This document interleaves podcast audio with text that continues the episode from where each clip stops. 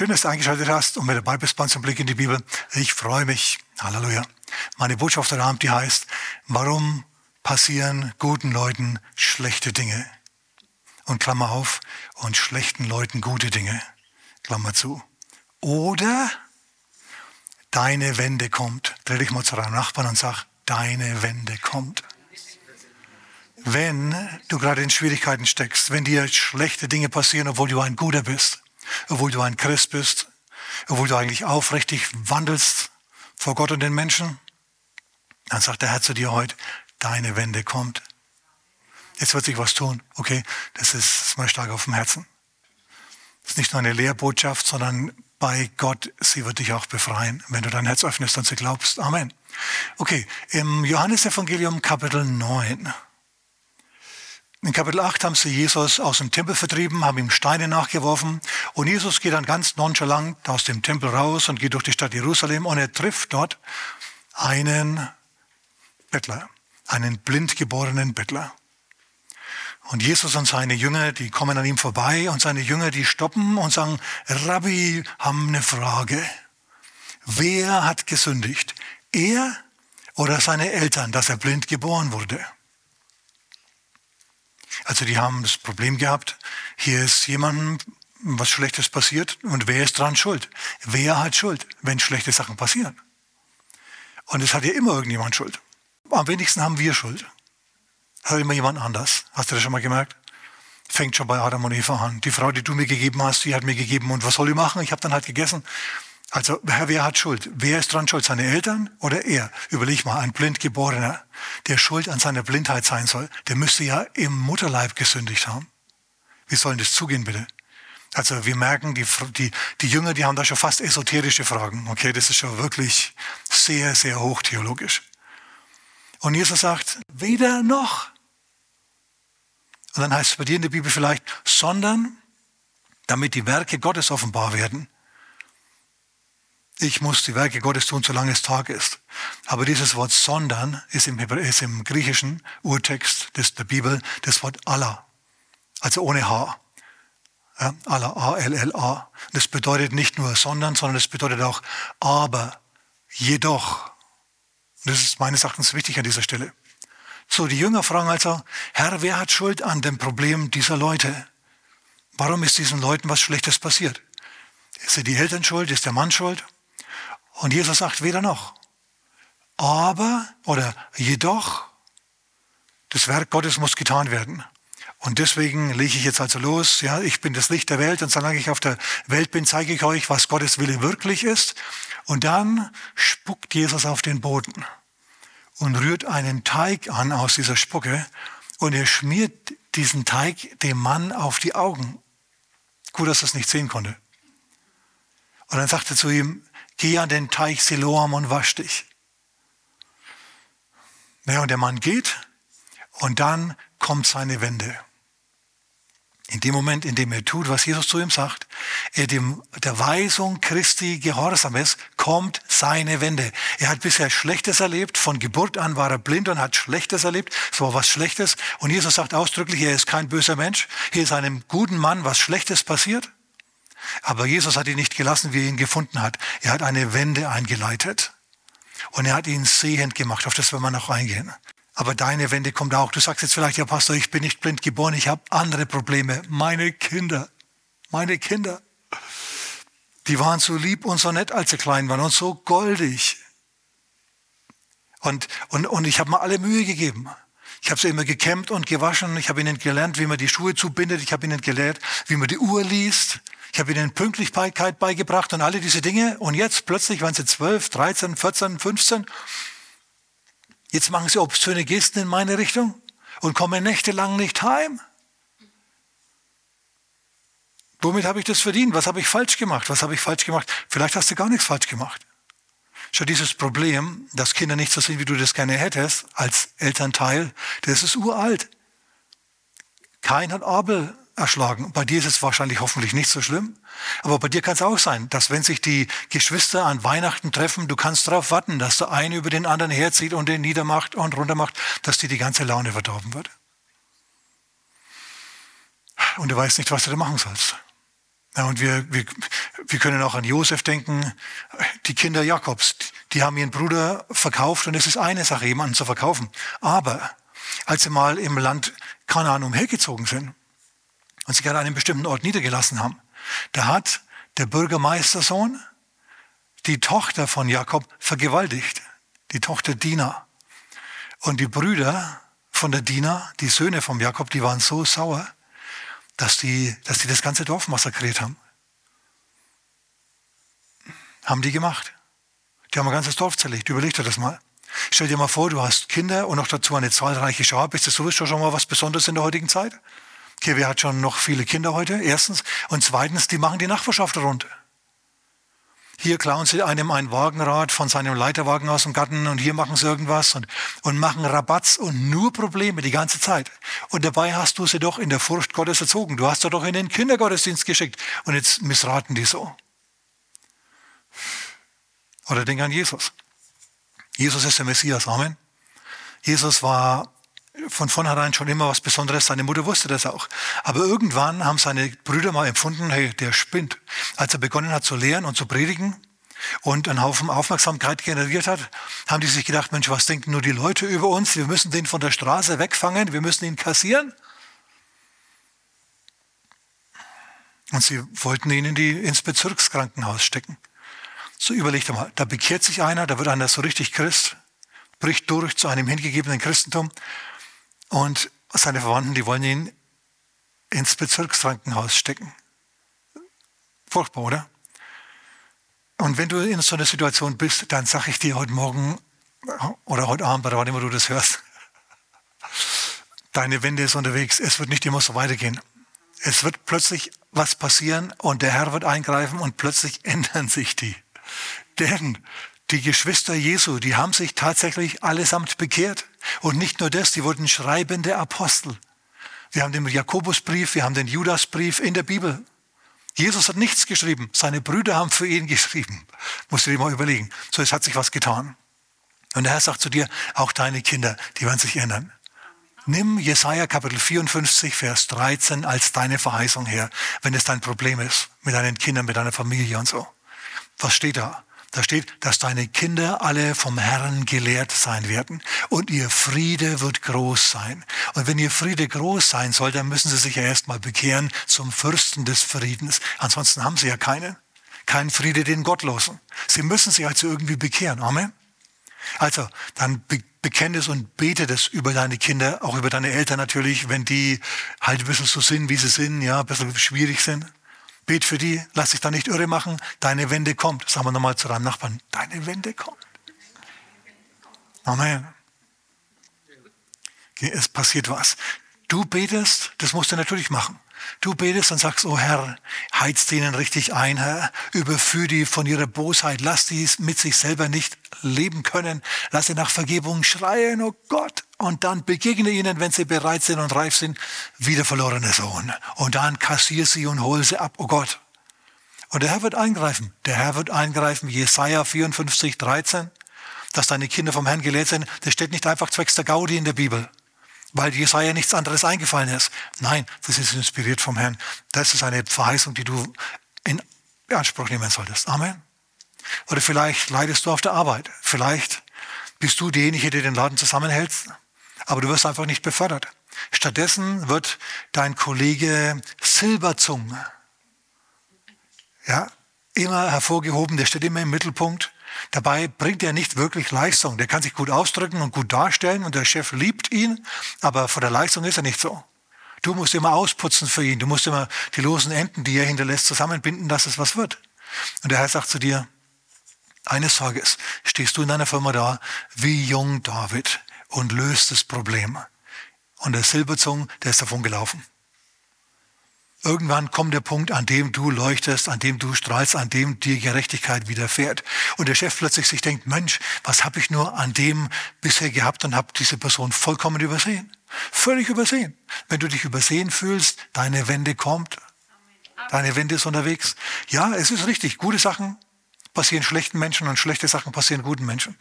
Aber, aber, es kommt der Tag der Abrechnung. Im Hebräerbrief steht, Kapitel 9, Ihr müsst nachschauen. Ich schaue nach. Vers 27. In Hebräer Kapitel 9, Vers 27 heißt es, es ist dem Menschen gesetzt, einmal zu sterben, danach das Gericht. Du wirst dich für deine Taten eines Tages vor Gott rechtfertigen müssen. Er wird dich zur Rechenschaft rufen und dann wird er dich fragen, warum du dies, das oder jenes getan hast oder nicht getan hast. Und dann kommt die ewige, göttliche, ausgleichende Gerechtigkeit zum Zug. Alle, die hier in diesem Leben durchkommen mit ihrer Bosheit, kommen nicht wirklich durch. Gott kommt und ein gerechter Gott wird die richten. Und alle, die hier gelitten haben und vielleicht sogar gestorben sind, ungerechterweise ums Leben gebracht worden sind, die werden eines Tages von Gott in einer besonderen Weise gesegnet werden. Jesus sagt nicht umsonst.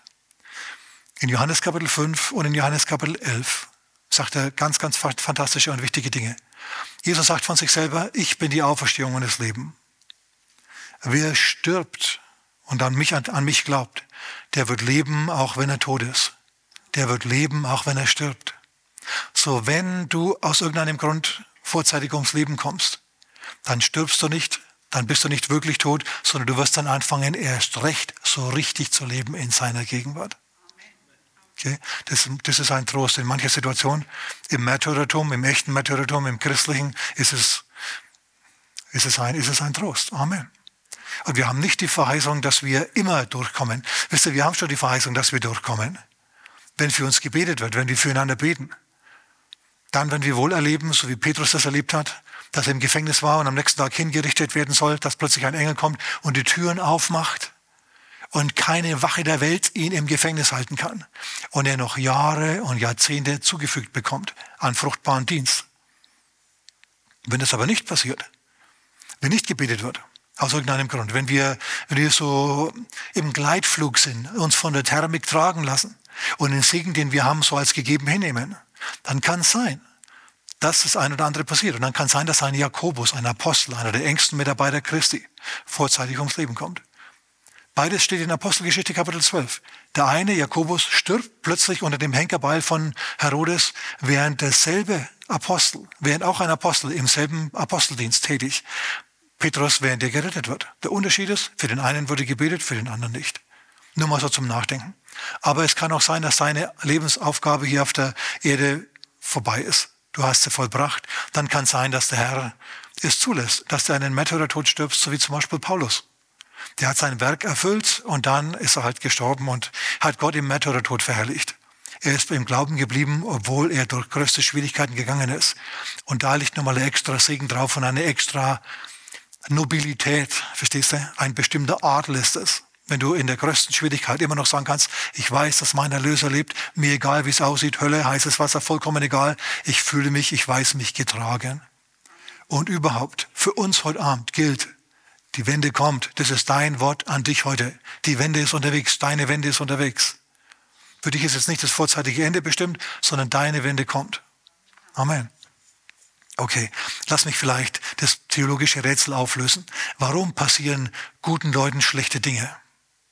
Das hat was jetzt nicht mit den Eltern dieses blind geborenen Mannes zu tun und auch nicht mit ihm selber, sondern mit den Ur, Ur, Ur, Ur, Ur, Ur, Ur, Ureltern, mit den ersten Eltern unserer Menschen, des Menschengeschlechts. Die sind nämlich mit Herrlichkeit gekrönt gewesen und waren die Götter dieser Welt. Was Gott im Himmel ist, waren Adam und Eva auf der Erde hier unten. Voller Macht und Pracht und Herrlichkeit sollten sie herrschen über die ganze Welt, sollten sie sich untertan machen. Kann mir gut vorstellen, dass diese ganzen Dinge, die Jesus auch getan hat, Stürme stillen, auf dem See gehen, dass Adam und Eva das auch tun konnten. Okay, seine Mutmaßung meinerseits, aber Jesus ist der zweite Adam. Kann also gut sein, dass der erste Adam das auch konnte.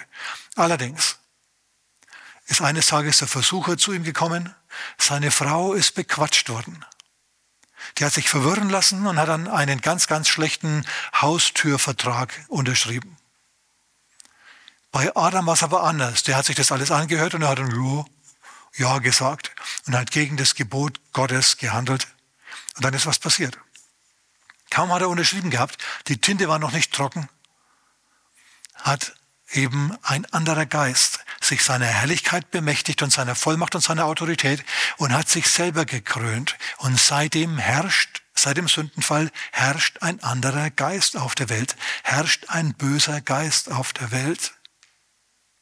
Paulus sagt im Epheserbrief Kapitel 2, Vers 2, dass der Zeitgeist, ich, ich nenne das der Zeitgeist, der Geist dieser Welt, sagt Paulus, dass der jetzt herrscht, der Geist, der in der Luft herrscht, der herrscht jetzt in den Söhnen des Ungehorsams. Also in anderen Worten, der Zeitgeist, der ist Antigott und der herrscht jetzt in den Leuten, die sich für diesen Geist geöffnet haben, für den Zeitgeist, der antichristlich ist und antigott ist. Und auf diese Art und Weise folgen sie den falschen Zielen nach, gehen sie dem falschen Geist nach und dann kann es natürlich nichts werden mit den Leuten. Und du und ich, wir sind in diesem Malstrom irgendwie mit dabei, verstehst du? Wir sind da mit in, in, im Strom unserer Zeit mit dabei. Wir sollen gegen den Strom schwimmen. Aber das ist anstrengend, hast du das schon gemerkt? Es ist viel leichter, das Fähnlein nach dem Wind zu hängen und immer zu sagen, was alle hören wollen. Viel, viel leichter. Und da kommst dann du an und sagst plötzlich was anderes und berufst dich dabei auf Jesus. Hm. Das mögen die nicht. Okay, seit diesem Sündenfall ist der Mensch in seinem Herzen nicht mehr von Haus aus gut. Erst am Sonntag habe ich mich mit einer, mit einer Psychotherapeutin unterhalten. Sie hat eine Botschaft von mir gehört, ist im Gottesdienst gewesen, wir haben uns unterhalten. Und sie hat gemeint, sie ist immer davon ausgegangen, dass, äh, dass der Mensch an sich gut ist. Dass der Mensch gut ist, dass man allen Leuten, auch wenn sie noch so verschlagene Visagen haben, dass man ihnen irgendwo vertrauen kann, dass sie irgendwie gut sind. Da kann man doch tolerant sein und so weiter. Sie hat jetzt festgestellt, auch unter, wegen diesem Hamas-Massaker in Israel am 7.10., 2023. Sie hat gemerkt, ja, der Mensch ist nicht wirklich gut, der Mensch ist nicht gut. Und ich habe zu ihr gesagt, nö, der ist es nicht. Seit dem Sündenfall ist der Mensch erlösungsbedürftig. Wenn der Mensch gut wäre von Haus aus, ganz innen in seinem Wesen, dann wäre Jesus nicht ans Kreuz gegangen. Das hätte er ja nicht gemusst. Jeremia fasst es sehr prägnant zusammen. Jeremia, der Prophet, der weinende Prophet, der hat deswegen gemeint, weil der Mensch aus krummem Holz geschnitzt ist. Okay, und weil die so dummes Zeug gemacht haben in seiner Generation. Der hat auch gelitten, ein guter Mann. Und was der gelitten hat, meine Güte. Jesaja, Jeremia sagt auf jeden Fall in Vers, äh, Kapitel 17, Vers 9, arglistig ist das Herz Hast du das gehört? Arglistig ist das Herz, das menschliche Herz nach dem Sündenfall. Mehr als alles. Und verdorben. Boah, ich würde mal sagen, der glaubt nicht, dass der Mensch im Herzen gut ist. Und es ist er auch nicht. Schau, jeder hat seinen Preis. Und das ist eben groß, das große Drama und das Heilsversprechen des Christentums. Jesus kommt zu dir und sagt, ich nehme dir dein krummes Herz, Holz raus und gebe dir ein echtes Herz. Ich gebe dir die Natur Gottes. Was du brauchst, ist nicht einen neuen Politiker vorne dran, sondern was du brauchst, ist eine Veränderung des Herzens. Und die kannst du nicht herstellen durch Wohlverhalten oder so, sondern du brauchst eine Wiedergeburt im Herzen und Gott schenkt dir die. Deswegen ist Jesus gekommen. So sehr, heißt im Wort Gottes, hat Gott die Welt geliebt, dass er seinen eingeborenen Sohn gab. Dass die Welt nicht verloren geht, sondern diejenigen, die an ihn glauben, gerettet werden, gerettet. Gott will dich nicht aus den schlimmen Umständen jetzt primär retten, sondern er will dich vor dir selber retten. Vor, dem, vor deinem verdorbenen Herzen will er dich retten. Da will er ein neues Herz einpflanzen. Und es kann nur Jesus. Diese Verheißung hat nur Jesus für dich. So, wenn du also Erlösung haben willst, wenn du, wenn du langfristig Gutes erleben willst, dann musst du Jesus in dein Leben einladen und dich von neuem erschaffen lassen im Herzen. Es geht ganz leicht. Du bittest Jesus einfach um Vergebung deiner Sünden und dass er in dein Herz hineinkommt. Und dann passiert dieses Wunder, das größte Wunder aller Zeiten.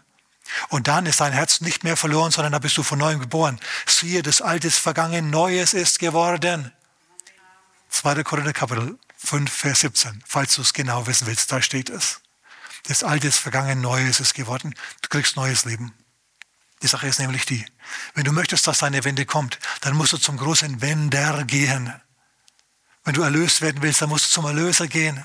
Und er hat einen Namen, der heißt Jesus, Halleluja. Ja, so, das ist es. Du schließt dich ihm an und dann wirst du gerettet. Denn langfristig wird es mit dem Guten gut und mit dem Bösen schlecht. Schau, der Böse, der kann gefeiert werden, der kann, der kann bejubelt werden von Zehntausenden. Führe Befehl, wir folgen dir. Und das haben sie gemacht, die Leute. Und dieser Führer, der, der, der, der hat gestrahlt im, im Glanz ja, der Verehrung des Volkes. Und in seiner Bosheit hat er im Hintergrund die Öfen anheizen lassen für die Leute, die er nicht wollte. Wisst ihr, wie der Mann zum Schluss geendet hat? Er hat sich selber gekillt, vergiftet oder erschossen. Weiß keiner so ganz genau. Und dann hat man ihn aus dem Bunker geschleift und hat ihn verbrannt. Der, der so viele andere hat verbrennen lassen, ist selber verbrannt. Mit dem Guten geht es langfristig aufwärts, mit dem Bösen geht es langfristig perspektivisch bergab. Und wir, wir sind entsetzt. Wir sagen, Mann, wie kann das sein, dass guten Leuten Schlechtes widerfährt und schlechten Leuten Gutes? Langfristig landen die Guten im Himmel und die Schlechten in der Hölle. Okay, so ist es, ganz einfach. Davon dürfst du dich nie ablenken lassen. Aber mein Punkt heute, mein Thema ist ja, deine Wende ist unterwegs. Es ist nicht so, dass du ewig leiden musst. Der Herr leitet deine Wende ein, so wie für diesen Blinden jetzt. Der Blinde, der kriegt jetzt halt so Spucke auf, auf, aufs Auge. Ich meine, überle überleg dir das mal. Der Blinde sitzt da am Straßenrand, hört nur, sieht nichts. Und er sagt milde Gabe und klappert mit seinem Becher und stellt ihn wieder hin. Und plötzlich hört er die Stimmen von Leuten, eindringliche Stimmen. Und er hört, Meister, wer hat gesündigt? Der oder seine Eltern, dass er, dass er, dass er blind geboren wurde. Und der Mann merkt, oh, da ist offensichtlich eine Rabbi-Schule unterwegs, ein Rabbi mit seinen Schülern. Na, das interessiert mich jetzt auch, was er sagt. So hört er ihm also zu. Und Jesus sagt, weder er noch, noch seine Eltern haben gesündigt, sondern damit die Werke Gottes getan werden, muss ich jetzt hier aktiv werden. Und er fragt, was ist denn das für ein Rabbi? Also der Blindgeborene, der sitzt da, wenn Jesus also mit seinen Jüngern spricht und auf den Boden spuckt fragt dieser Mann, wer ist denn das, wer ist denn das, wer ist denn dieser Rabbi da? Der ist der Rabbi Jesus, der Wunderrabbi aus dem Tempel, der so, der so die ganze Stadt hier in Bewegung bringt. Die einen lieben ihn, die anderen hassen ihn, aber eines muss man sagen, der, der, der ist ein Heilungsrabbi, der, da passieren Wunder. Und der Mann denkt sich, oh. Und dann fühlt er, wie plötzlich ihm Dreck aufs Auge geschmiert wird. Und er denkt sich, was ist jetzt das wohl? Was macht Jesus hier? Er nimmt Spucke her und spuckt auf den Boden, auf die Erde. Tja, aus Erde ist der Mensch gemacht. Und den Erdboden hat Jesus, hat Gott später verflucht. 1. Mose 3 nach dem Sündenfall. Mir kommt es fast so vor, als ob der Schöpfer Gott hier den Mann nachbehandelt, nachschöpft. Er er formt ihn ja am Anfang, Adam, aus dem Erdboden, aus, dem, aus der Erde und jetzt formt er wieder was aus der Erde. Merkt ihr das? Er macht quasi eine Reparatur, eine Reparatur hier an dem Mann. Und Jesus spuckt auf den Boden und macht einen Teig, damit es nicht so bröselt. Ja? Diese Spucke, ihr Lieben, die ist ein Symbol fürs Wort Gottes. Denn wenn du sprichst, dann kommt da immer ein bisschen Flüssigkeit, immer ein wenig Atem aus dem Mund heraus. Ja, ist halt so. Ist so. Und das symbolisiert jetzt, das ist das Wort Gottes, nimmt sich der verfluchten Erde an und, und er heiligt diese Erde jetzt und leitet einen Reparaturprozess ein. Er nimmt jetzt den Fluch aus, diesem, aus dieser Erde weg, verstehst du? Und er schmiert dem Mann des Zeugs auf die Augen. Und dann sagt er zu ihm, jetzt geh und wasch dich am Teich Siloam. Nicht irgendwo, am Teich Siloam. Siloam heißt auf Deutsch übersetzt Gesandter. Wer ist der Gesandte Gottes an die Menschen? Jesus. Dieser Teich, dieses reinigende Wasser des Teiches symbolisiert Jesus. Und was macht dieser Mann? Dieser Mann hat jetzt die Möglichkeit, sich zu entscheiden. Er kann jetzt seine Wende einleiten oder er kann sich der Wende verweigern. Er kann sagen, hey Rabbi, du spitzt wohl, hier mir diesen Dreck da aufs Auge zu schmieren. Das ist sehr, sehr unhöflich. Siehst du nicht, dass ich ein, dass ich ein Blinder bin? Ich hätte jetzt vielmehr ein Opfer von dir erwartet. Hier, klimper, klimper, klimper. Ja, mach mal hier. Oder er sagt, also gut, ich habe gehört, dass dieser Rabbi etwas Besonderes ist. Ich bin ihm jetzt einfach gehorsam. Außerdem muss der Dreck ja wieder von den Augen weg. Ich kann ja nicht mehr blinzeln. Und so macht er sich auf und er tappt blind wie er ist durch die Stadt. Ja, bis an den Ort dieses Brunnens. Und dort wäscht er sich dann. Ihr Lieben, was, was macht dieser Mann hier? Er vollbringt eine Glaubenstat. Jesus sagt ihm, was er machen soll. Und er tut dann, was der Herr zu ihm spricht. Und ich sage dir mal eins, der Herr wird zu dir auch sagen, was du machen sollst, um deine Wende einzuleiten. Der Mann musste sich waschen, um seine Wende einzuleiten. Und der Herr legt dir was aufs Herz, was du tun kannst, um deine Wende einzuleiten. Vielleicht musst du mit den Kollegen anders umgehen, vielleicht mit deinen Kindern anders. Ich weiß es nicht. Der Herr wird es dir zeigen. Auf jeden Fall wäscht sich dieser Mann und er kommt sehend und er ist total begeistert von Jesus. Und er geht in die Synagoge, wo man Gott liebt, angeblich. Er geht in die Kirche und dort sagt man, äh, bist du nicht der Blindgeborene? Nö, du siehst ihm nur ähnlich. Und er sagt, nee, nee, ich bin's. Schau, die haben ihn nicht mehr erkannt. Die haben ihn jahrelang, jahrzehntelang haben sie ihn sitzen sehen und haben ihn jetzt, nachdem Jesus ihn angefasst hat, nicht mehr erkannt. Ich sag dir mal eins, wenn Jesus dich anfasst, dann erkennen die Leute dich auch nicht mehr. Ja, das ist die herzensumwandernde Kraft Christi. Also bei mir war das auf jeden Fall so, dass manche Leute mich nicht mehr erkannt haben, weil ich mich so geändert habe. Aber nicht ich, sondern Jesus hat mich geändert. Und dann ist er ganz begeistert und erlebt noch viele wunderbare Dinge mit, mit, den, mit den Pharisäern und in der Synagoge dort. Müsst ihr mal schauen, müsst ihr selber lesen. Der Mann wird auf jeden Fall zu einem Nachfolger Christi. Als Jesus ihm dann wieder begegnet, man muss dazu sagen, sie schmeißen ihn aus der Synagoge raus. Sie freuen sich nicht über seine Heilung sondern sie nehmen Anstoß, dass er am Sabbat geheilt wurde. Wie verbot kann man sein? Schau, das macht die Religion mit dir. Die verblödet dich, dass du Gott nicht mehr siehst. Ja, ist es leider so. Dann kommst du auf die komischsten Trichter. So, sie schmeißen ihn also raus, aber Jesus findet ihn. Jesus findet ihn. Weißt du, wenn sie dich rausschmeißen, Jesus findet dich. Und er sagt, hey, glaubst du an den Menschensohn? Menschensohn ist ein stehender Begriff für den Messias in der Bibel, im Alten Testament vor allem auch. Bei Daniel tritt dieser Begriff auf. Glaubst du an den Menschensohn? Und der Mann sagt, Herr, wer ist es, dass ich an ihn glaube?